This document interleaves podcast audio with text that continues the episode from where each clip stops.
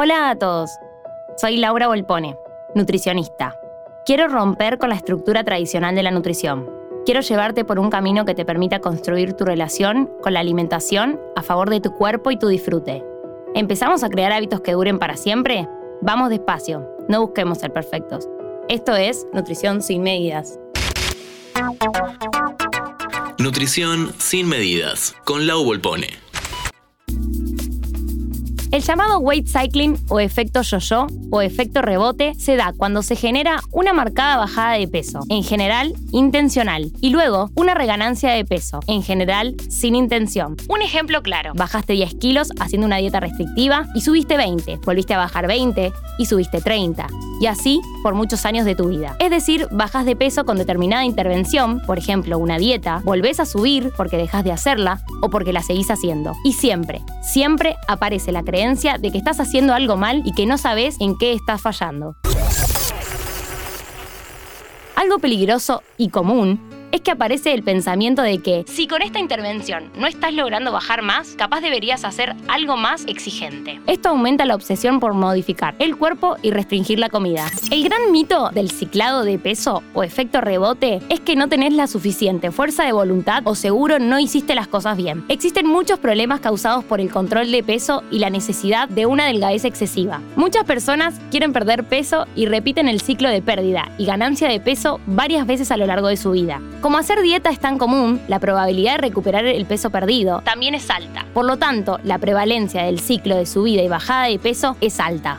Está comprobado científicamente que el 95% de las personas que hacen dieta recuperan el peso perdido en un periodo máximo de 5 años y dos terceras partes recuperan más peso de aquel con el que iniciaron la dieta. Incluso a más ciclados de peso a lo largo de tu vida, la recuperación de peso es cada vez más rápida. A medida que se inicia una nueva dieta, el tiempo que se la puede sostener va siendo más corto y se recupera más peso. Encima, también aumenta el riesgo de las consecuencias del ciclado de peso.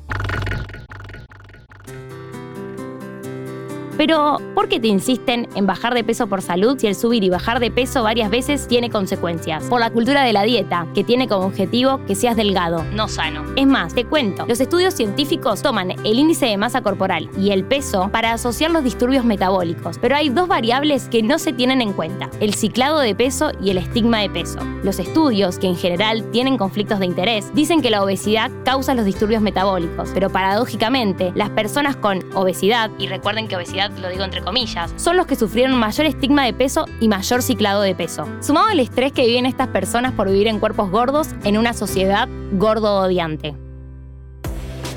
¿Por qué se producen los ciclos de aumento y descenso de peso? Suceden porque la restricción alimentaria autoimpuesta no puede ser sostenida a largo plazo. El ciclado de peso genera aumento del apetito, aumenta el riesgo de mortalidad, disminuye la función inmunológica, aumenta la hemoglobina glicosilada, reduce la densidad ósea, reduce hormonas tiroideas, reduce el metabolismo basal, aumenta la inflamación y la proteína C reactiva, aumenta el riesgo de cálculos biliares, aumenta el riesgo de diabetes, infartos, enfermedades coronarias, aumentan los niveles de triglicéridos, bajan los niveles de colesterol bueno HDL y suben los de LDL y generan alteraciones metabólicas. Te cuento algo de mi experiencia. Tengo pacientes que luego de descensos de pesos muy abrupto perdieron la vesícula biliar. Lo que pone más en riesgo a la persona no es el peso alto, sino el ciclado de peso. ¿Qué puedes hacer para que no suceda este efecto rebote o ciclado de peso? 1 dejar de hacer dietas y someterte a restricciones que te hacen daño. 2. Si estás en una intervención autoadministrada, en donde tenés herramientas de control del tamaño corporal, por ejemplo balanzas, deja de hacerlo. Dejar de poner el foco en el peso corporal es clave. 3. Empezar a cultivar herramientas de autocuidado y respeto corporal y de movimiento placentero. Y 4. Todo cuerpo es digno y tiene la capacidad de ser nutrido según lo que le corresponda, independientemente del tamaño corporal que tenga. Te espero en el próximo episodio y te recuerdo que podés encontrarme en Instagram, Facebook y TikTok como arroba Nutrimentum. Interés General Podcast. Conoce algo nuevo en 5 minutos. Seguinos en redes sociales y descubrí más contenido. Búscanos en Instagram, Twitter, Facebook y LinkedIn como Interés General Podcast.